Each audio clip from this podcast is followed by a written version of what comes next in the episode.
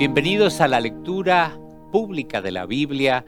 Hoy tenemos el privilegio de poder acercarnos a la palabra del Señor. Vamos a ir al Salmo 47, donde hay una invitación para alabar al Señor al reconocer su soberanía. Qué privilegio tenemos de poder adorar en espíritu y en verdad a aquel que es poderoso, al invisible, al que siempre está en control. También leeremos Génesis 28 y 29, la historia de Jacob, cómo huye, el sueño que Dios le da, su revelación de que nunca lo iba a dejar, que siempre estaría con él. Cuando llega a Padad Aram, cuando se casa con Raquel, con Lea, los muchos hijos que tiene, ver cómo Dios trata con su pueblo sabiendo de que Dios sigue siendo el mismo y quiere tratar con cada una de nuestras vidas.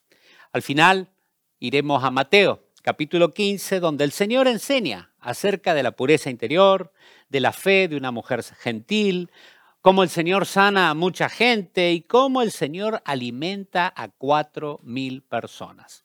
Vayamos al texto sagrado para ser bendecidos por la palabra de Dios. El libro de Salmos, capítulo 47. Vengan todos, aplaudan, griten alegres alabanzas a Dios, pues el Señor Altísimo es imponente, es el gran Rey de toda la tierra. Él subyuga a las naciones frente a nosotros, pone a nuestros enemigos bajo nuestros pies. Escogió la tierra prometida como nuestra herencia y posesión. El orgullo de los descendientes de Jacob, a quienes ama. Dios ascendió con un grito poderoso. El Señor ha ascendido al estruendo de las trompetas. Canten alabanzas a Dios. Canten alabanzas. Canten alabanzas a nuestro Rey. Canten alabanzas. Pues Dios es el Rey de toda la tierra. Alábenlo con un salmo. Dios reina sobre las naciones, sentado en su santo trono.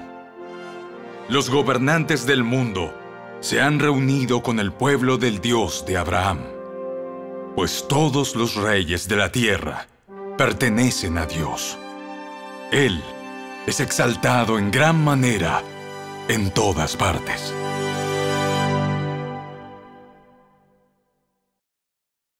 Libro de Génesis, capítulo 28. Entonces Isaac llamó a Jacob, lo bendijo y le ordenó. No te cases con ninguna de estas mujeres cananeas. En cambio, vete de inmediato a Padán Aram, a la casa de tu abuelo Betuel y cásate con una de las hijas de tu tío Labán. Que el Dios Todopoderoso te bendiga y te conceda muchos hijos. y que tus descendientes se multipliquen y formen numerosas naciones que Dios te dé a ti y a tu descendencia las bendiciones que prometió a Abraham. Que llegues a ser dueño de esta tierra donde ahora vives como extranjero. Porque Dios le entregó esta tierra a Abraham. Así que Isaac despidió a Jacob, y él se fue a Padán Aram a quedarse con su tío Labán, hermano de su madre, hijo de Betuel el arameo. Esaú se enteró de que su padre Isaac había bendecido a Jacob y lo había enviado a Padán Aram para que encontrara una esposa y que le había advertido a Jacob, no te cases con una mujer cananea también supo que Jacob había obedecido a sus padres y se había ido a Padán Aram. A Esaú ya no le quedaban dudas de que a su padre no le agradaban las mujeres cananeas del lugar. Por lo tanto, fue a visitar a la familia de su tío Ismael y se casó con una de las hijas de Ismael, además de las esposas que ya tenía. Su nueva esposa se llamaba Maalat, era hermana de Nebaiot e hija de Ismael, el hijo de Abraham. Mientras tanto, Jacob salió de Beerseba y viajó hacia Arán. A la caída del sol llegó a un buen lugar para acampar y se quedó allí a pasar la noche. Jacob encontró una piedra donde reposar su cabeza y se acostó a dormir. Mientras dormía, soñó con una escalera que se extendía desde la tierra hasta el cielo, y vio a los ángeles de Dios que subían y bajaban por ella. En la parte superior de la escalera estaba el Señor quien le dijo, Yo soy el Señor, Dios de tu abuelo Abraham y Dios de tu padre Isaac. La tierra en la que estás acostado te pertenece. Te la entrego a ti y a tu descendencia. Tus descendientes serán tan numerosos como el polvo de la tierra. Se esparcirán en todas las direcciones, hacia el oriente y el occidente, hacia el norte y el sur. Y todas las familias de la tierra serán bendecidas por medio de ti y de tu descendencia. Además, yo estoy contigo y te protegeré donde quiera que vayas. Llegará el día en que te traeré de regreso a esta tierra. No te dejaré hasta que haya terminado de darte todo lo que te he prometido. Entonces Jacob se despertó del sueño y dijo, Ciertamente el Señor está en este lugar y yo ni me di cuenta. Pero también tuvo temor y dijo, Qué temible es este lugar.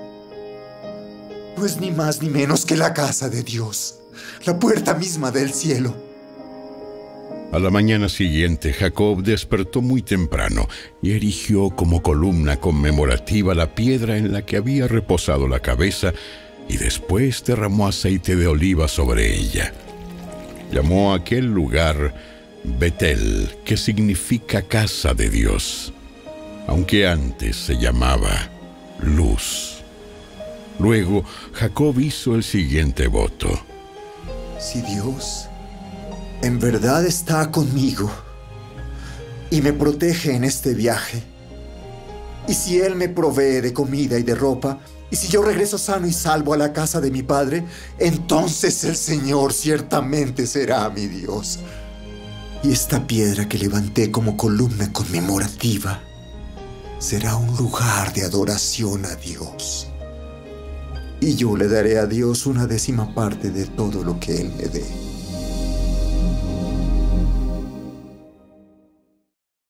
El libro de Génesis, capítulo 29. Entonces Jacob se apresuró y por fin llegó a la tierra del oriente.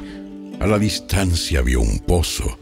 Junto al pozo, en campo abierto, había tres rebaños de ovejas y de cabras esperando a que les dieran de beber, pero una pesada piedra tapaba la boca del pozo. Era costumbre del lugar esperar a que llegaran todos los rebaños antes de quitar la piedra y dar de beber a los animales. Después se volvía a tapar la boca del pozo con la piedra. Jacob se acercó a los pastores y preguntó, ¿De dónde son ustedes, amigos? Somos de Arán. ¿Conocen allí a un hombre llamado Labán, el nieto de Nacor? Sí. Sí. Sí, lo conocemos. ¿Y él está bien? Sí, Sí, está bien. Sí, está bien. Ah, mire, ahí viene su hija Raquel con los rebaños.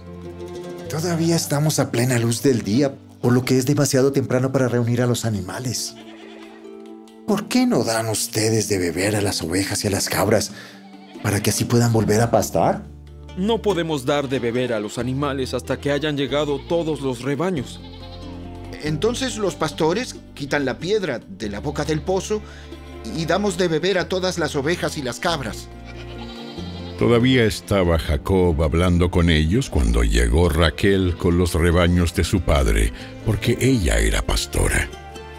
Ya que Raquel era su prima, la hija de Labán, el hermano de su madre, Y como las ovejas y las cabras eran de su tío Labán, Jacob fue al pozo, quitó la piedra que tapaba la boca y dio de beber al rebaño de su tío. Luego Jacob besó a Raquel y lloró en voz alta. Le explicó a Raquel que él era su primo por parte de su padre, el hijo de su tía Rebeca. Enseguida Raquel salió corriendo y se lo contó a su padre Labán. En cuanto Labán oyó que su sobrino Jacob había llegado, corrió a encontrarse con él. Lo abrazó y lo besó y lo llevó a su casa. Cuando Jacob le contó su historia, Labán exclamó, Verdaderamente, eres de mi misma sangre.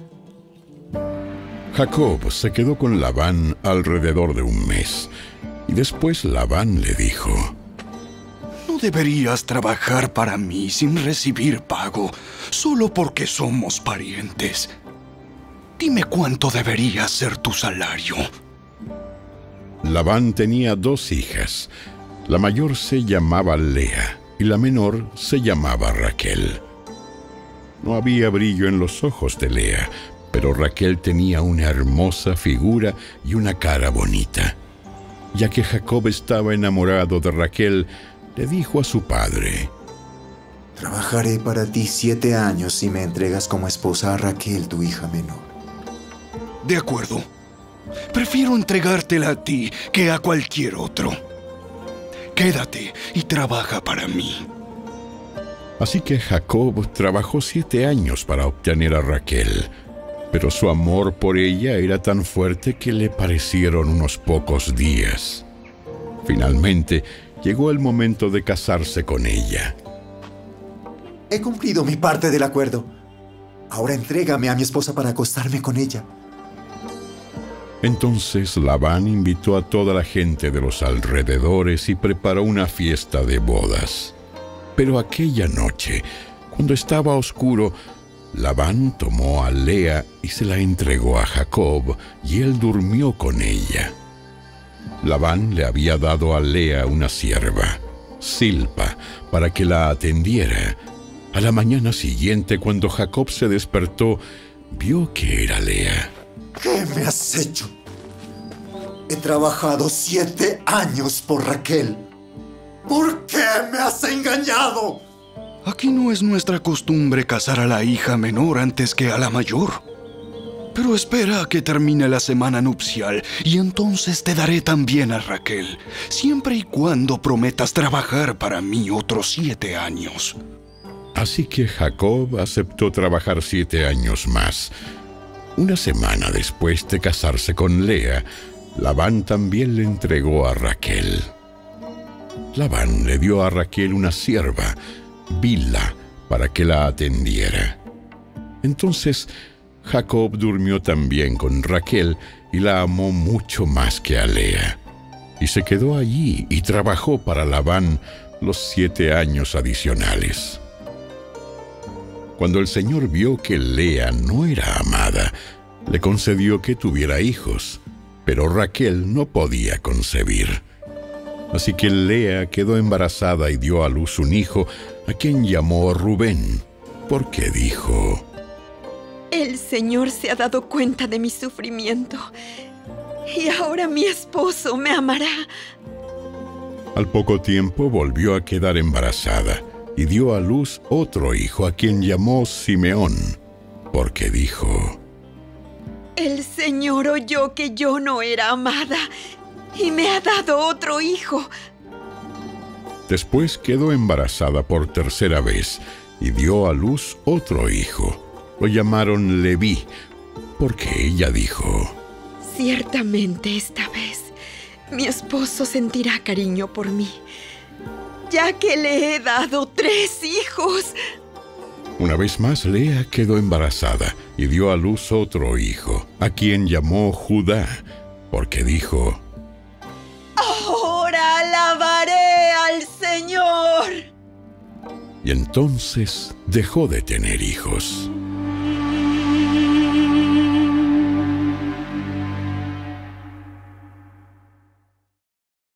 El Evangelio según Mateo, capítulo 15.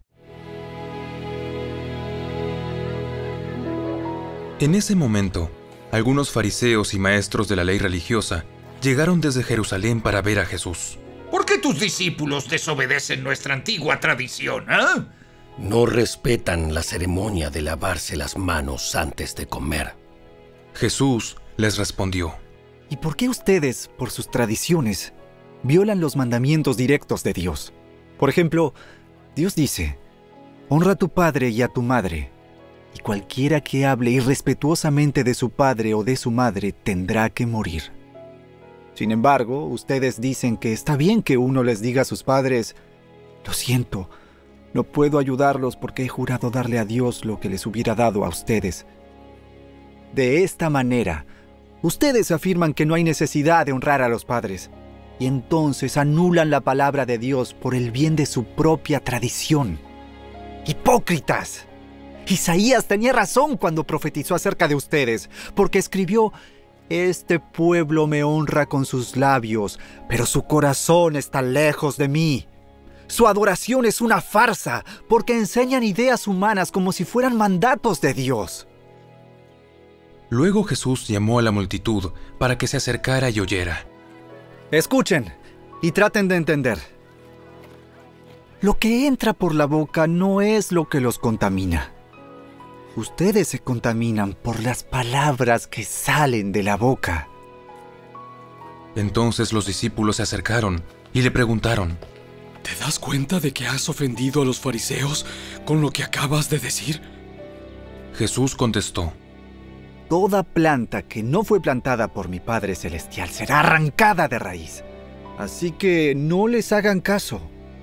Son guías ciegos que conducen a los ciegos. Y si un ciego guía a otro, los dos caerán en una zanja. Entonces, Pedro le dijo a Jesús, eh, Explícanos la parábola que dice que la gente no se contamina por lo que come. ¿Todavía no lo entienden? Todo lo que comen pasa a través del estómago y luego termina en la cloaca. Pero las palabras que ustedes dicen provienen del corazón. Eso es lo que los contamina. Pues del corazón salen los malos pensamientos, el asesinato, el adulterio, toda inmoralidad sexual, el robo, la mentira y la calumnia. Esas cosas son las que los contaminan. Comer sin lavarse las manos nunca los contaminará. Luego Jesús salió de Galilea y se dirigió al norte, a la región de Tiro y Sidón. Una mujer de los gentiles que vivía allí se le acercó y le rogó.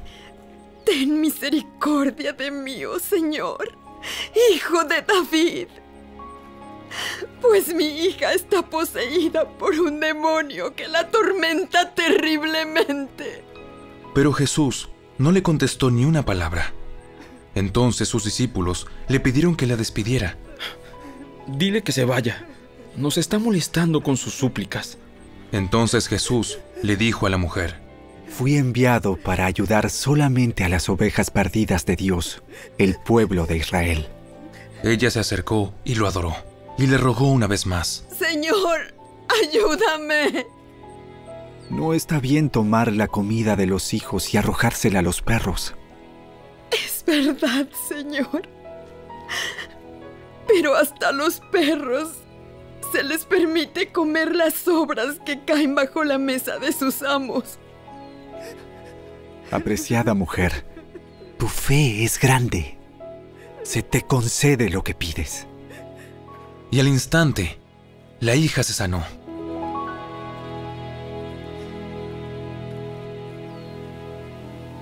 Jesús regresó al mar de Galilea, subió a una colina y se sentó. Una inmensa multitud le llevó a personas cojas, ciegas, lisiadas, mudas y a muchas más. Las pusieron delante de Jesús y él las sanó a todas. La multitud quedó asombrada. Los que no podían hablar ahora hablaban. Los lisiados quedaron sanos, los cojos caminaban bien y los ciegos podían ver, y alababan al Dios de Israel. Entonces Jesús llamó a sus discípulos y les dijo, Siento compasión por ellos. Han estado aquí conmigo durante tres días y no les queda nada para comer. No quiero despedirlos con hambre, no sea que se desmayen por el camino. ¿Dónde conseguiríamos comida suficiente? Aquí, en el desierto, para semejante multitud. ¿Cuánto pan tienen? Siete panes. Siete panes y unos pocos pescaditos. Entonces Jesús le dijo a la gente que se sentara en el suelo. Luego tomó los siete panes y los pescados, dio gracias a Dios por ellos y los partió en trozos. Se los dio a los discípulos, quienes repartieron la comida entre la multitud. Todos comieron cuanto quisieron. Después los discípulos recogieron siete canastas grandes con la comida que sobró. Aquel día, cuatro mil hombres recibieron alimento, además de las mujeres y los niños. Entonces Jesús envió a todos a sus casas, subió una barca y cruzó a la región de Magadán.